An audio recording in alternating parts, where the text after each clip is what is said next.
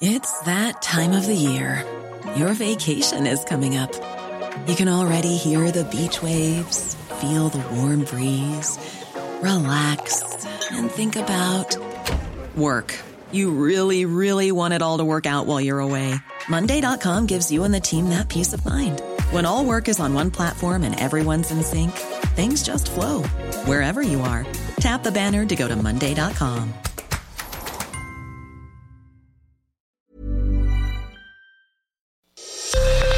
Esto es Noticias a la Hora. Heraldo Radio le informa.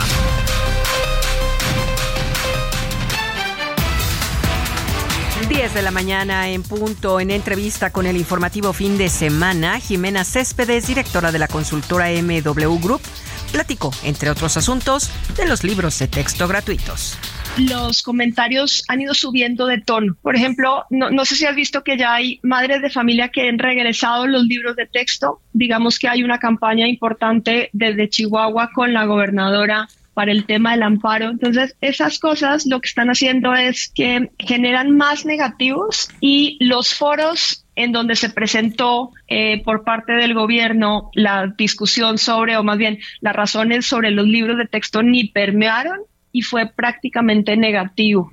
Eh, están invitando una marcha el 27 de agosto. Entonces, ahí veremos si efectivamente se logra convocar a ella o no pero digamos que lo que le están criticando al presidente y lo siguen haciendo cada vez más es que en este tema él está pasando por encima de los niños y siguen usando el hashtag con los niños no. La noche de este sábado, decenas de elementos de la Policía Municipal de Naucalpan, Secretaría de Seguridad Pública del Estado de México y la Guardia Nacional realizaron un operativo para detectar locales que expenden alcohol sin permiso o con diversas irregularidades en su funcionamiento. Autoridades locales investigan la muerte de una cuarta mujer en un hotel de Tijuana, Baja California, frecuentado por un hombre de California, el cual está sujeto a un proceso de extradición para que enfrente cargos relacionados con los homicidios de al menos tres personas en la ciudad fronteriza. El Servicio Sismológico Nacional informó que este sábado se registró un sismo de magnitud 4.1 en el municipio de Petatlán Guerrero, ocurrido a las 8 de la mañana con 20 minutos, sin daños que lamentar. En el orbe desde Francia se informa que la Torre Eiffel y su explanada fueron desalojadas la mañana de hoy por una amenaza de bomba. La policía dijo que esta evacuación comenzó al mediodía y afectó tres pisos del monumento, incluido el restaurante de la torre, así como la explanada. 10 de la mañana con dos minutos tiempo del centro de México. Amigos, estamos en el Heraldo Radio. A continuación, su programa Periodismo de Emergencia. Les saluda Mónica Reyes. Esto fue Noticias a la Hora. Siga informado, un servicio de Heraldo Media Group. Esto es Periodismo de Emergencia con Hiroshi Takahashi, Arturo Rodríguez y Karen Torres. Con las reglas del oficio.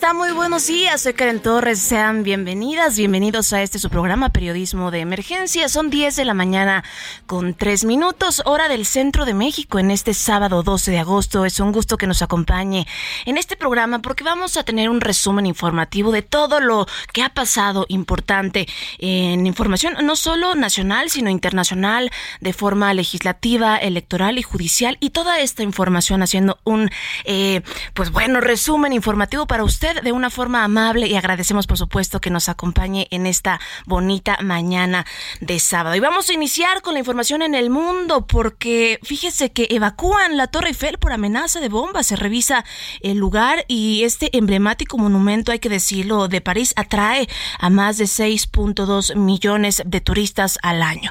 Eh, últimamente en Europa han habido, pues sí, estas amenazas de bomba y algunos también provocados por grupos de choque, así que estaremos durante esta mañana sobre en qué desenvuelve esta noticia. Por otro lado, pues vamos a hablar, mire, precisamente el día de mañana tenemos un invitado sobre la nueva variante de COVID-19 ERIS. Eh, se dice eh, además que esta eh, variante pues ha aumentado, mire usted, 80% de los casos en todo el mundo, pero no se espante porque mire, la mortalidad bajó. Está presente sí ya en países como Estados Unidos, Reino Unido y Francia y mañana estaremos analizando las causas, los síntomas, si servirán las vacunas que tenemos como la vacuna patria en nuestro país para esta nueva cepa, porque recordemos que la vacuna se había hecho para la variante que en aquel momento pues estábamos viviendo. Ahora, habrá que analizar también eh, si esto se va a juntar con la época de invierno, ¿no? Ya sabemos que en México, pues bueno, hay causas eh, naturales que por el clima pues van desarrollando enfermedades este broncoaspiratorias. Así que será un tema de debate, de análisis importante rumbo al cierre pues de este año, pero mañana, mañana tendremos un experto. Y no quiero iniciar eh, las entrevistas sin antes mencionar este caso de este feminicidio, la madre de Milagros. Esto, eh, recordemos, le platico el nombre de ayer, un hombre en Guanajuato cometió un lamentable, lamentable feminicidio que arrancó la vida de Milagros. Este caso se pide se investigue como feminicidio, eh, porque no, no la mataron no la asesinaron. Esto es un, un feminicidio. Eh, todos los días, desafortunadamente en México, 11 mujeres son asesinados, asesinadas. Entonces, estos casos, perdón, asesinadas, eh, hay, que, hay, que, hay que hablarlos, hay que mencionarlos y hay que ejercer que las fiscalías eh, afortunadamente este eh, feminicida ya fue detenido y estaremos también hablando durante el transcurso de este su programa de radio. Pues bueno, eh, todos estos casos que, que, se deben de contemplar como una emergencia, diría yo, una emergencia de seguridad. Y mire, entre temas distintos, vámonos al tema de la ruta 2024 porque sabemos que serán las elecciones sí hay que decirlo, más eh, votadas eh, de la historia de nuestro país, más de 20.200 cargos de elección popular que estarán en juego, en muchas gobernaturas, se renuevan ambas cámaras del Congreso Federal.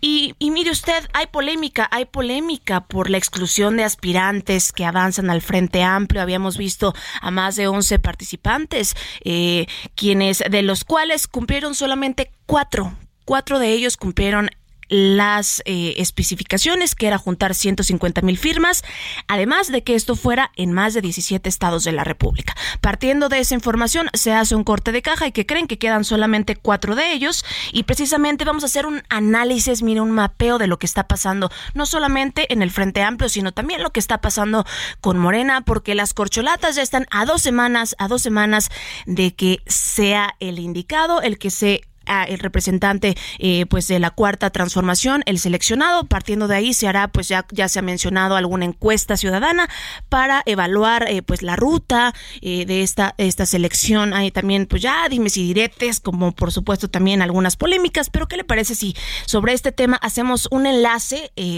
para generar esta discusión amable con Eduardo Huchim, quien es periodista, escritor y exconsejero electoral? Muy buenos días, Eduardo. Buenos días, Karen. Me da mucho gusto saludarlos.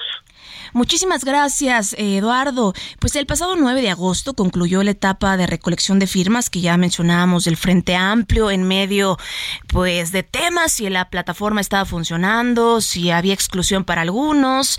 Eh, los perredistas Miguel Ángel Mancera y Silvano Aureoles eh, han mm, pues ya pronunciado cierta eh, cierta molestia y, deriva que el PRD decida pausar su participación previo al foro de visiones de México que se dio a cabo eh, el día de ayer. Entonces, ¿cuál sería el balance? ¿Nos podrías platicar en un análisis qué, qué, qué observas que está pasando respecto al Frente eh, Amplio? Sí, Karen.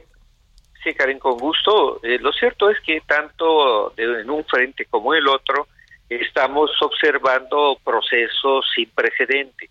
Y yo creo que eh, más allá de las eh, características de cada proceso, lo cierto es que tienen un, eh, digamos, un aroma democrático que no es despreciable, porque se está propiciando la participación ciudadana de una forma o de otra en estos procesos para la designación de candidatos eh, presidenciales y esto pues es algo que no es usual sino al contrario no no tiene precedente en la historia de, México.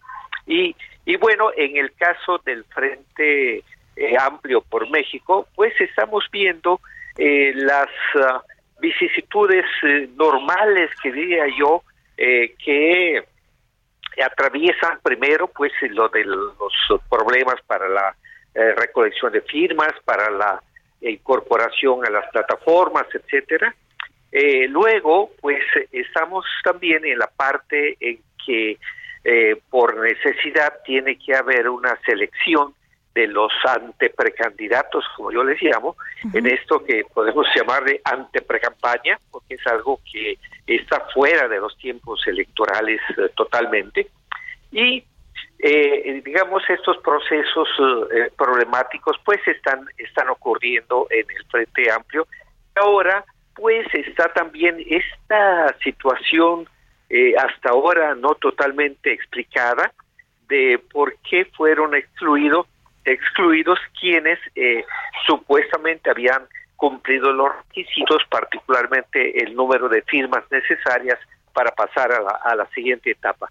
Ahí tenemos ya un segundo, digamos, problema en, en la constitución del, del frente, eh, porque primero fue el, el tuit de Claudio X González que causó malestar en la dirigencia priista, eh, y, ahora ocurre eso que eh, con los anteprecandidatos eh, del, Partido de la Revolución Democrática, que ha propiciado lo que Jesús Zambrano ha denominado una pausa y que hay ya voces dentro del PRD que están pidiendo la separación, la salida del partido del frente, lo cual no es compartida por la dirigencia encabezada por Jesús Zambrano y bueno estamos en esa en esa situación en este momento.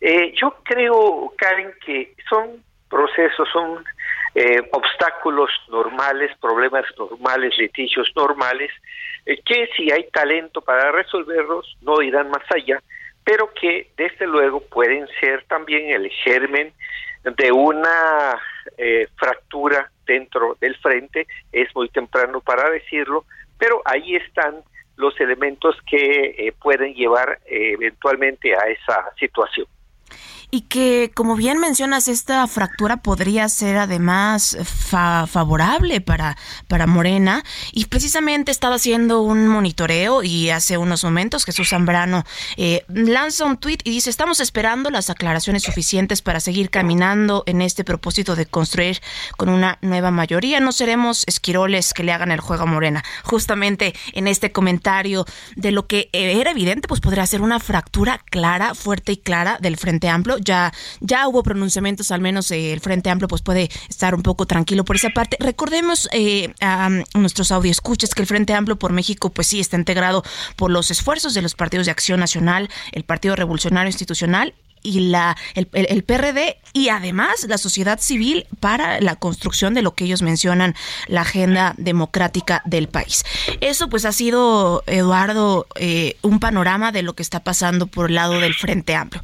¿Qué te parece si ahora hacemos un análisis de lo que está pasando con las corcholatas de la Cuarta Transformación? Porque ya estamos en la eh, última cuarta parte de sus recorridos por toda la República. Se notan pues también algunas distensiones.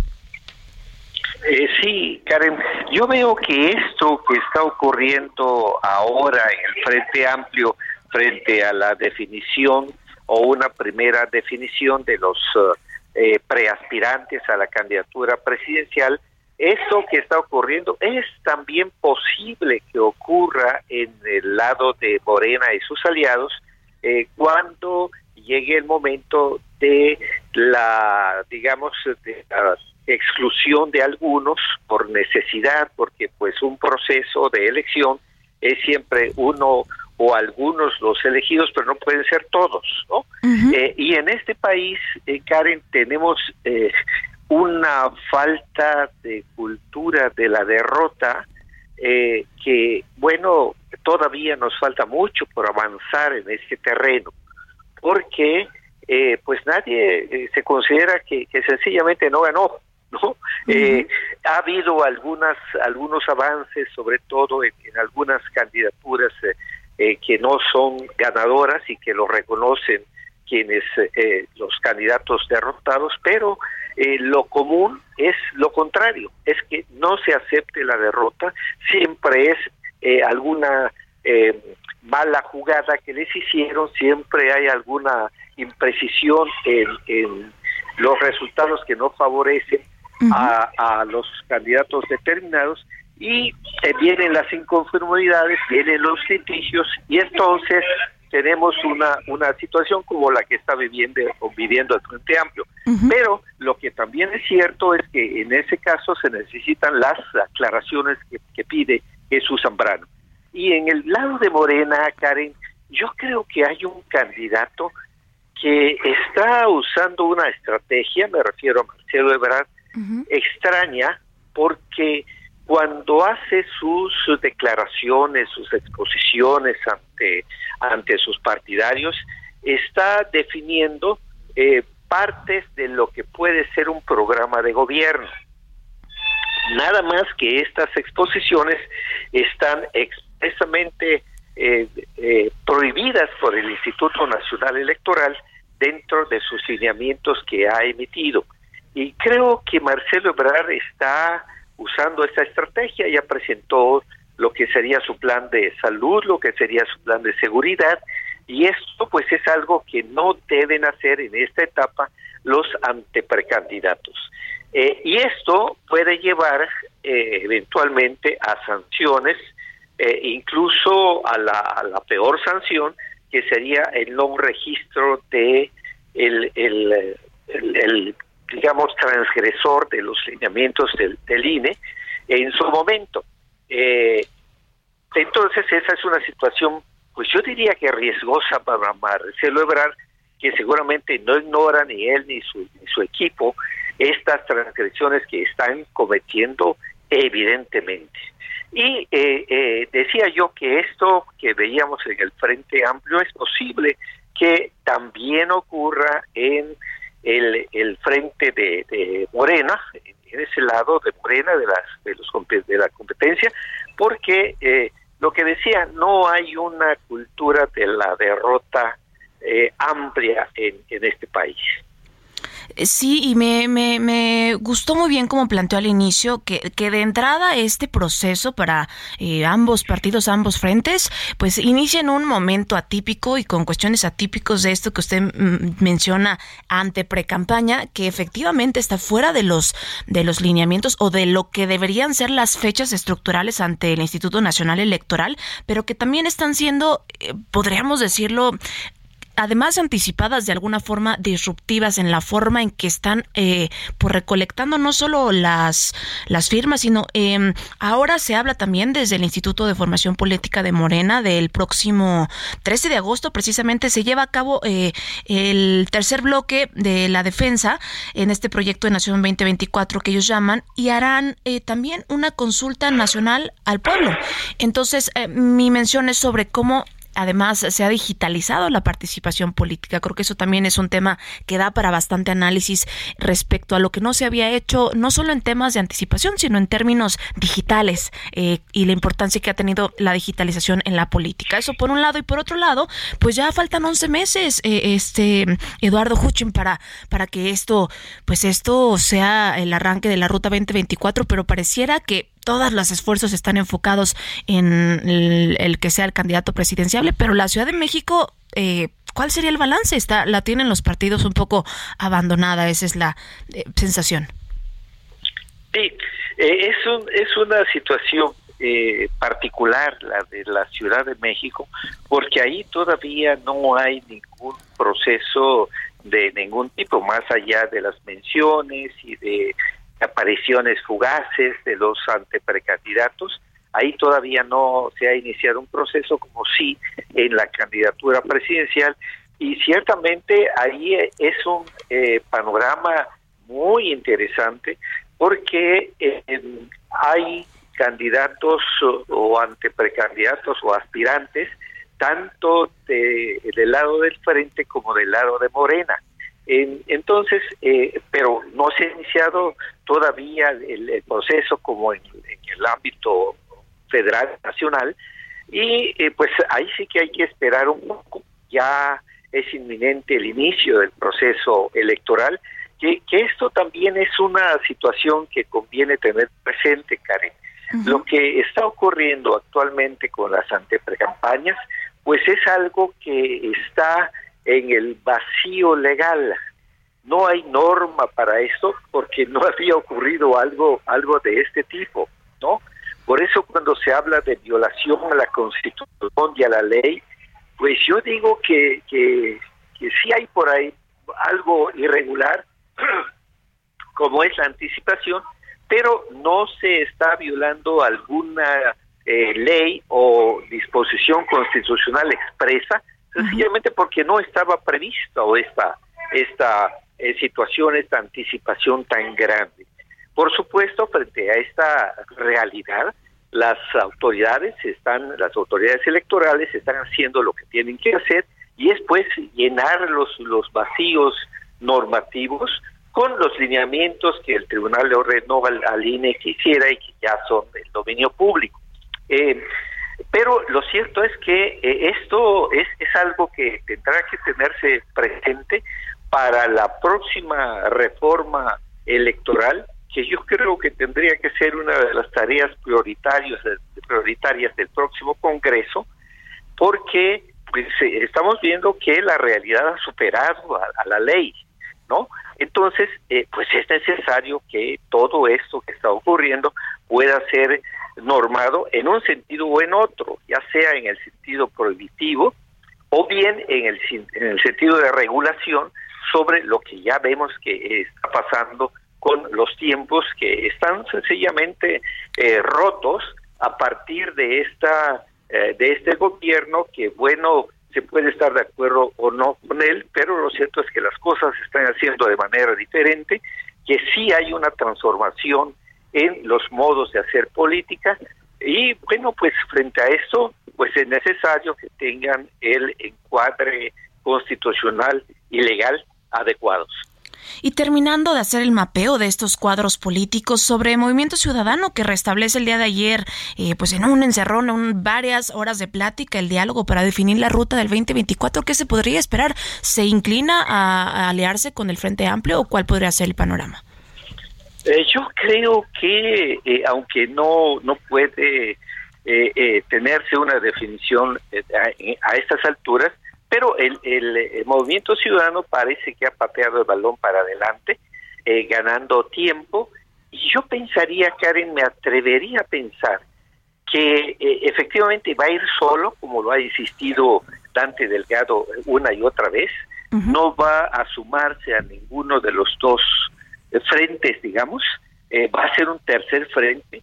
Y yo pensaría que entre los principales eh, candidatos a la candidatura presidencial, eh, pues apuntaría a, Nuevo León, porque el, digamos que los mejor posicionados, en, por lo menos en este momento, son Samuel García y Luis Donaldo Colosio.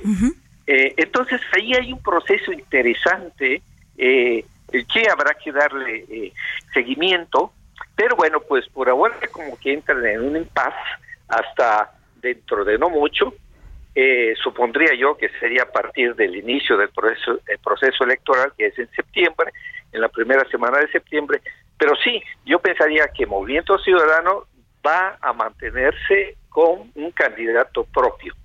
Pues a propósito de candidatos propios, Karen, eh, tenemos el caso del PRI, que si las cosas eh, ocurren como están previstas, sería la primera vez en su historia de cerca del centenario del PRI en que no tendría un candidato presidencial propio. Esto no ha ocurrido nunca en su historia. Entonces, eh, sí, eh, sin duda estamos en un, en un proceso sin precedente por muchas razones.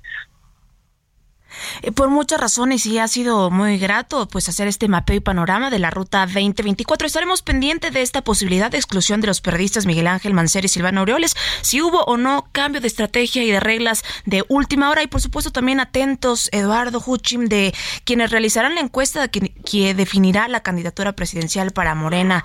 Eh, muchísimas gracias por tomarnos la llamada Eduardo Huchim, periodista, escritor y ex consejero electoral. Muchísimas gracias, muy buenos días. Muy buenos días, Karen. Saludos al auditorio.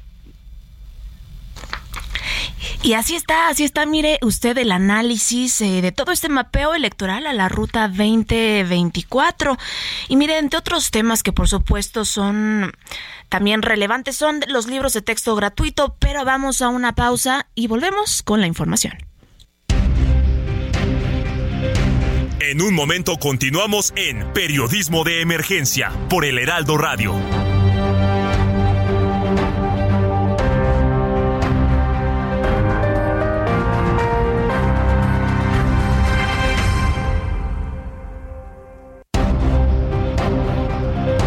Regresamos a Periodismo de Emergencia con las reglas. Jewelry isn't a gift you give just once. It's a way to remind your loved one of a beautiful moment every time they see it. Blue Nile can help you find the gift that says how you feel and says it beautifully with expert guidance and a wide assortment of jewelry of the highest quality at the best price. Go to BlueNile.com and experience the convenience of shopping Blue Nile, the original online jeweler since 1999. That's BlueNile.com to find the perfect jewelry gift for any occasion. BlueNile.com. Clase del oficio.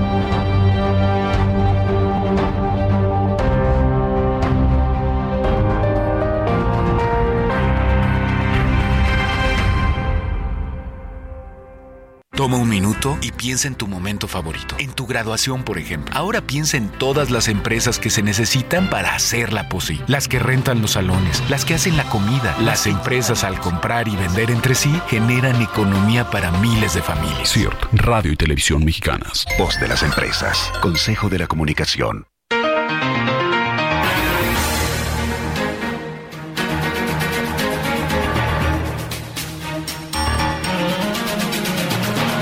De la mañana con 31 minutos, hora del centro de México de este sábado. Continuamos con más de periodismo de emergencia.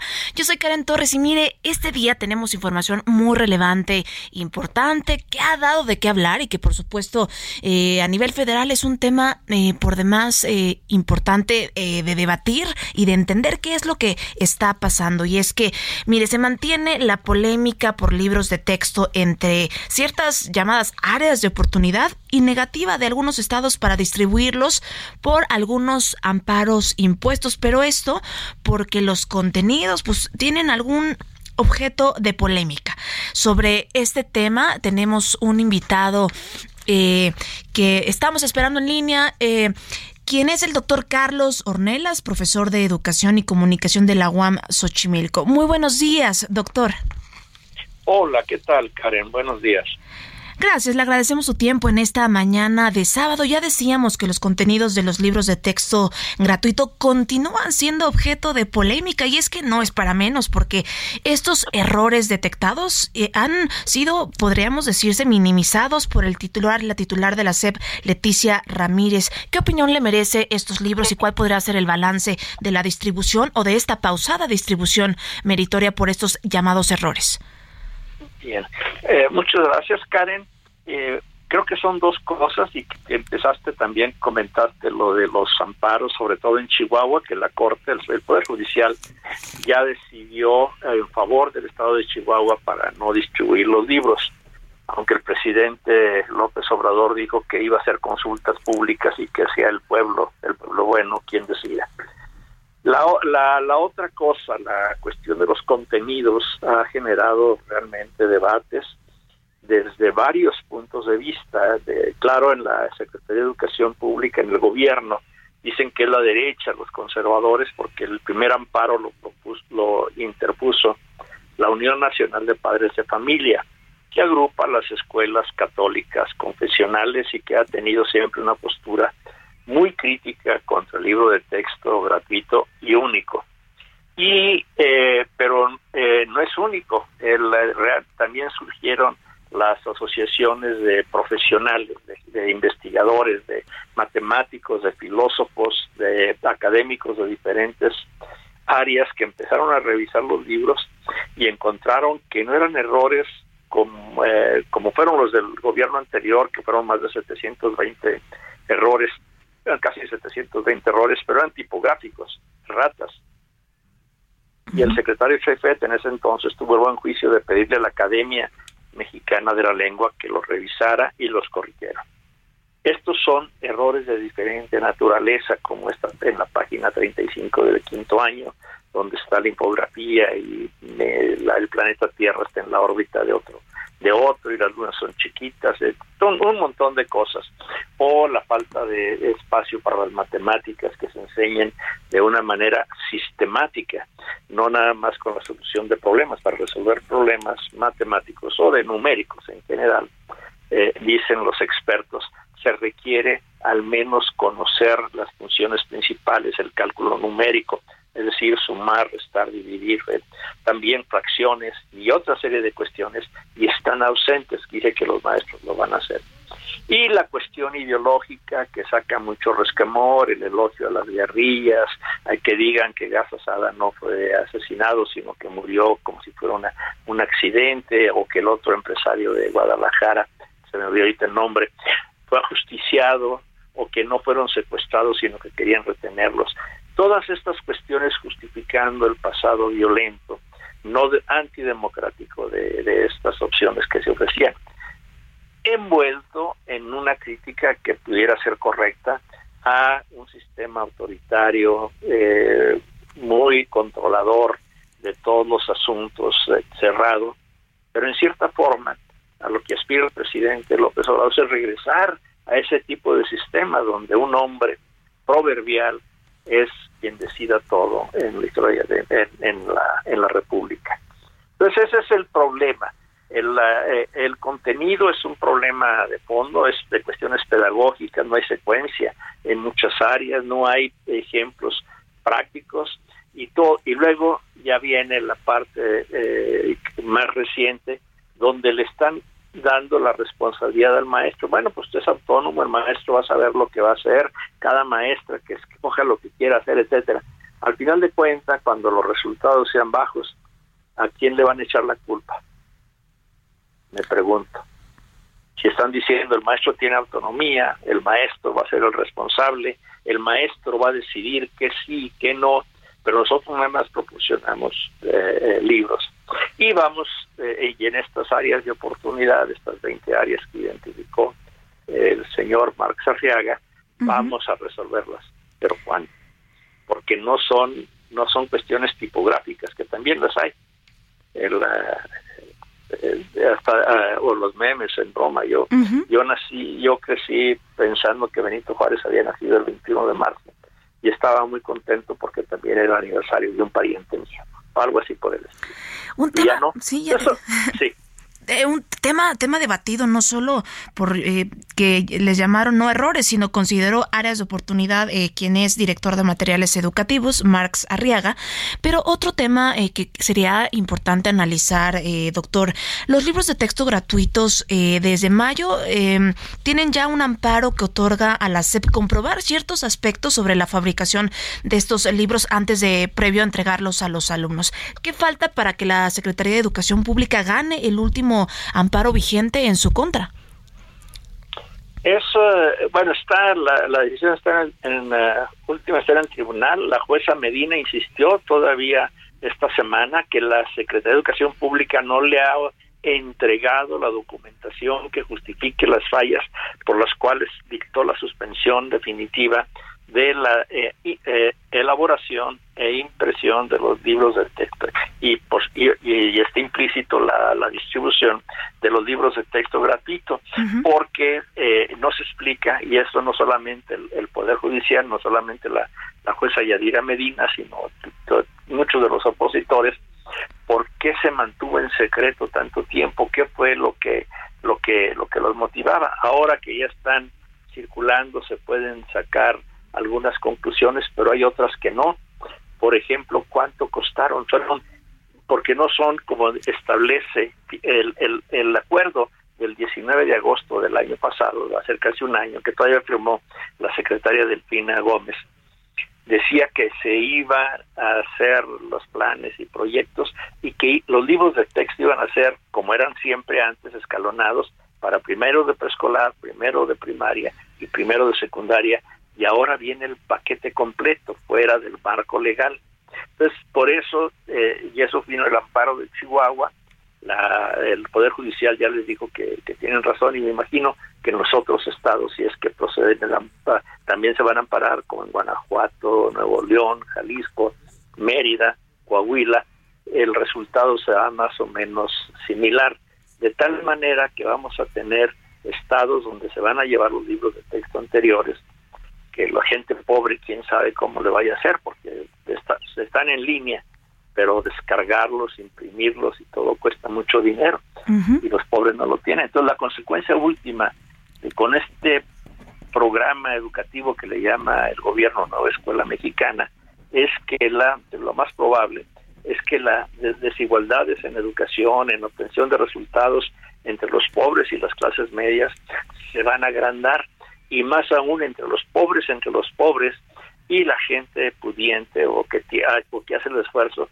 por mandar a sus vástagos a escuelas privadas, porque ellos van a seguir llevando textos eh, comerciales, de, editoriales que, que, que siguen lo que los maestros saben hacer y que son textos ya consolidados de matemáticas, de ciencias de, ética eh, y civismo, formación cívica y ética, de ciencias naturales, todos que ya están y que y que los adquieren el sector privado.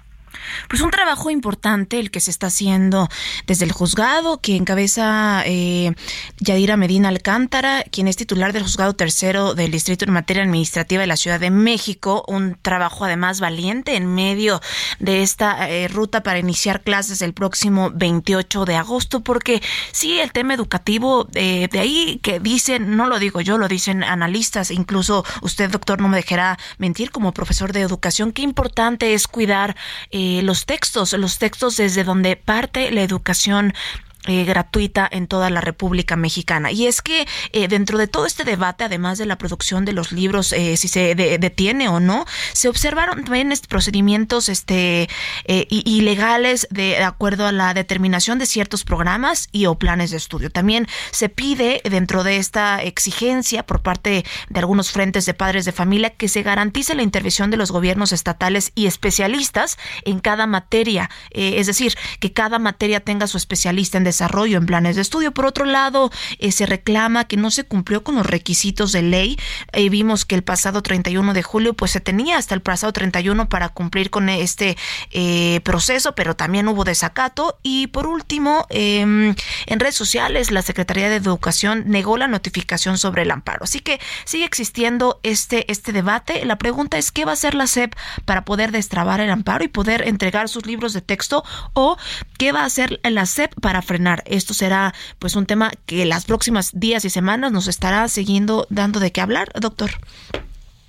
En efecto, creo que sí, eh, para decírtelo en términos sintéticos, mi intuición me dice que a este gobierno eh, no le vengan con el cuento de que la ley es la ley. Tú mencionaste ahorita cada una de las fallas de procedimiento, o sea, la, la falta, el, el no respeto al Estado de Derecho, lo, lo describiste muy bien, y de que pienso que al final no les importa, sino que van ahí, están forzando, están presionando, y para que todos los gobiernos entreguen los libros de texto a las escuelas, como ya lo comentamos, le van a pasar la responsabilidad última a los maestros, y un punto que mencionaste que me parece crucial, la valentía de la jueza Yadeira Medina.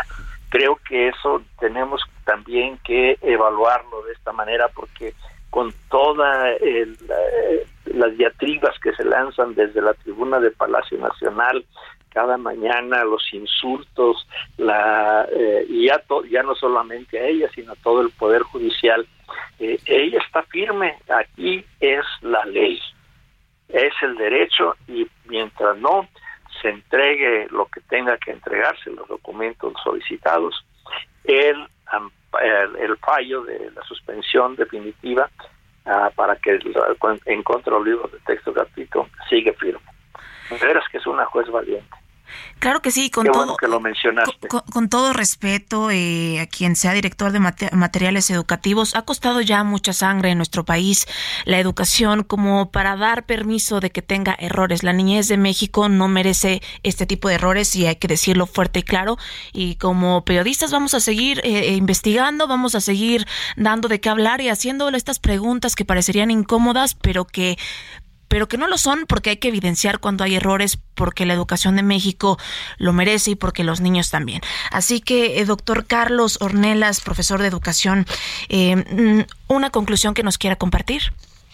Bueno, que estoy completamente de acuerdo contigo en esta conclusión que das. Qué bueno que tú como periodista vas a seguir con, con, este énfasis y creo que hay muchos en la sociedad, en, los diversos eh, contextos sociales, que están de acuerdo con todo lo que has que con todo lo que cómo concluiste con esta con esta postura. Los libros de texto son importantes para nuestra niñez, para el futuro de, la educación y para el futuro de México. Pues ah, ahí está, ahí está el comentario del doctor Carlos Horneras, profesor de Educación y Comunicación de la UAM Xochimilco, a quien agradecemos nos haya tomado la mañana en este, en este día. Muchísimas gracias, muy buenos días. Hasta luego.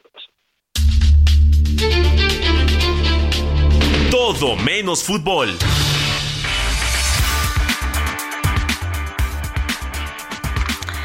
Y ya estamos en esta última sección de su programa Periodismo de Emergencia, todo menos fútbol, porque este 15 de agosto abrirá sus puertas al público la Cineteca Nacional de las Artes. Y tenemos en la línea a Alejandra Pelayo, quien es Alejandro, Alejandro Pelayo, disculpa, Alejandro Pelayo, director de la Cineteca Nacional. Muy buenos días, Alejandro, ¿cómo estás?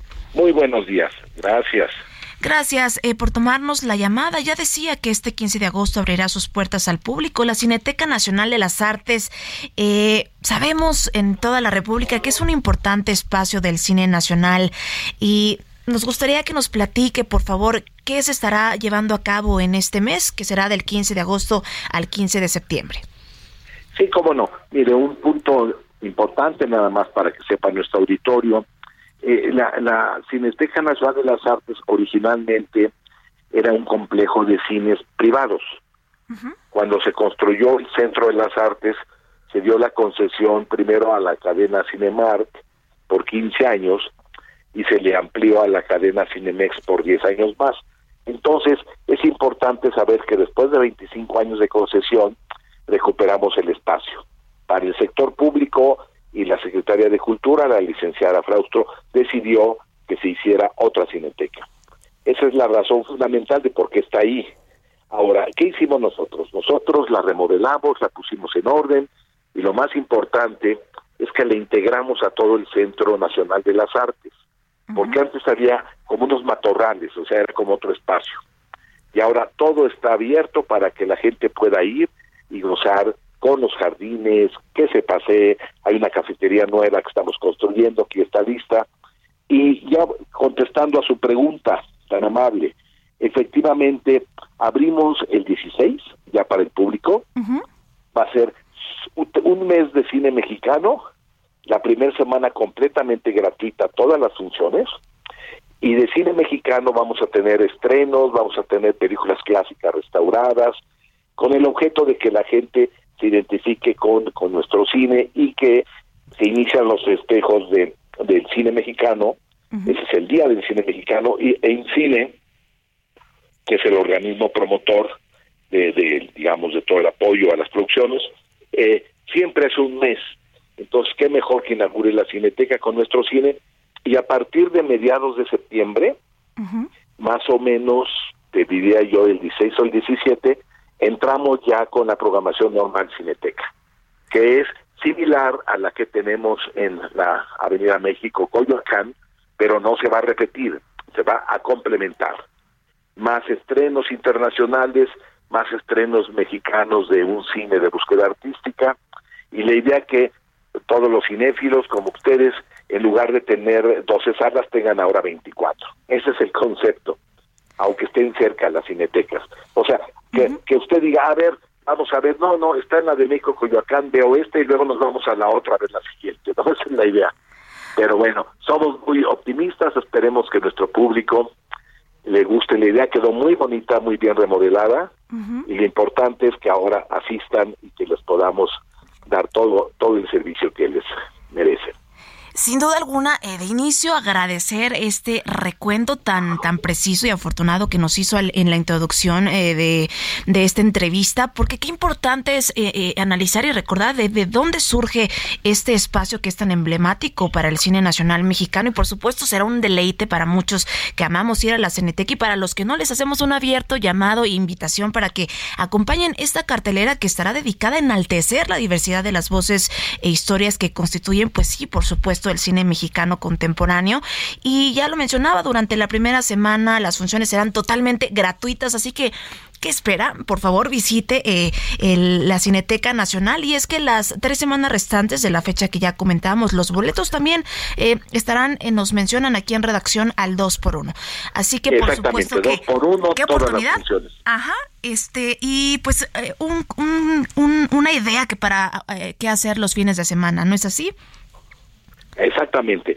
Bienvenidos. Fíjense que lo bonito al integrarnos al Centro de las Artes es que hay jardines, hay conciertos, hay obras de teatro, vamos a tener funciones gratuitas al aire libre en el foro, o sea, eh, sentirnos parte de la cultura. Antes era como un pegote, ¿no? Lo de allá al fondo es comercial.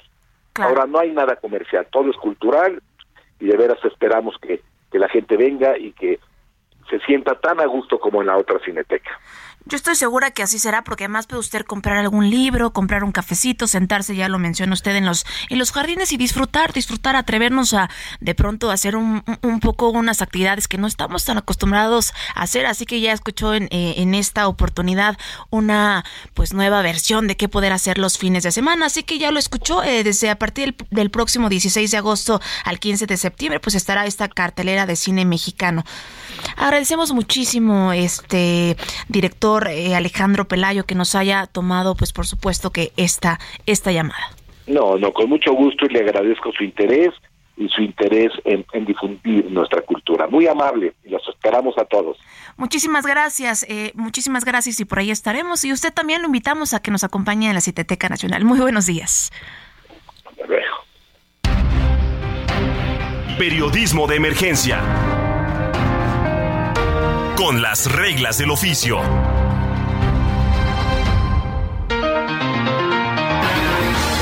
Estamos concluyendo este su programa Periodismo de Emergencia, pero mire, queremos informarle de algo que nos llena de orgullo, ya que de acuerdo con el último reporte de Comscore, el Aldo Media Group encabeza, sí, mire usted, encabeza la lista de grupos digitales en el país con más de 15 millones de usuarios únicos al mes. Gracias, por supuesto, a usted, gracias a su preferencia, así que seguiremos dando, dando lo mejor de nosotros para que nos acompañe, como lo hace, eh, pues todas las semanas en este espacio informativo que tiene, sí, la intención de darle un resumen de un México informado y que pueda este fin de semana también entender en un resumen ciudadano eh, qué ha pasado en el país, qué ha pasado con estos temas de los que es importante que hablemos y que nos informemos. Y mire, antes, antes de, concluir, quiero también compartirle mis redes sociales, arroba Karen Torres MX en todas las redes sociales. Ya no podemos decir en Twitter porque ya no es Twitter, ya es ex, así que mi ex es arroba Karen Torres MX. Mi ex, pero no el ex, el ex, sino el ex de, de ex Twitter. Así que mire, eh, antes de culminar este de esta robosa X eh, decir que sí que eh, qué importante estará ser analizando lo que está pasando en torno a la inteligencia artificial. Y como dato último antes de cerrar el programa les comparto que México encabeza el número quinto en avances de software de desarrollo. Y eso quiere decir que en México sí señores hay talento porque esta disruptividad con que se está eh, ejecutando diversos programas cómo se están aplicando y lo que forma parte además del desarrollo a nivel empresarial y eh, que México encabece el número quinto, pues nos habla de muchísimo talento. Y mire que la, el, Politécnico Nacional es una de las universidades que más carreras o que más, sí, temarios de carrera tiene respecto a estas eh, nuevas tecnologías, pues lo está eh, empujando. Así que, qué importante, qué importante entender lo que está pasando en el mundo en torno a la vida digital, no solamente con el uso de ChatGPT y otros softwares que nos ayudan a hacer la vida mucho más ligera y fácil, sino también no tenerles miedo a la inteligencia artificial porque es algo que no nos viene a reemplazar, pero que sí hay que entender para entender también el dinamismo en el día a día. Así que me despido con mucho gusto, con mucho agradecimiento también a nombre de mis compañeros Arturo Rodríguez y Hiroshi Takahashi que nos acompañan ya, ya, ya estaremos los tres juntos la próxima semana. Y también en cabina agradecer a mis compañeros Quique Hernández, por supuesto, en cabina, en controles, como cada fin de semana, puntual. Y también agradecer, por supuesto, a Héctor Vieira por acompañarnos también en la cabina y a usted por su preferencia que tenga un excelente fin de semana. Si hubieras respondido cuando te llamé, si hubieras amado cuando te amé, serías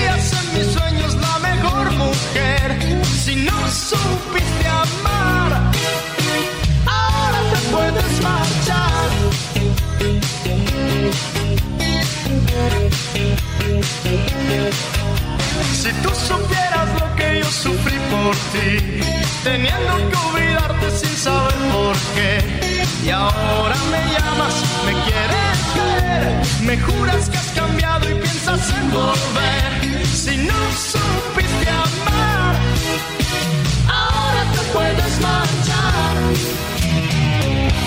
Aléjate de mí, no hay nada más. Hasta aquí, periodismo de emergencia. Con Hiroshi Takahashi, Arturo Rodríguez y Karen Torres. Con las reglas del oficio.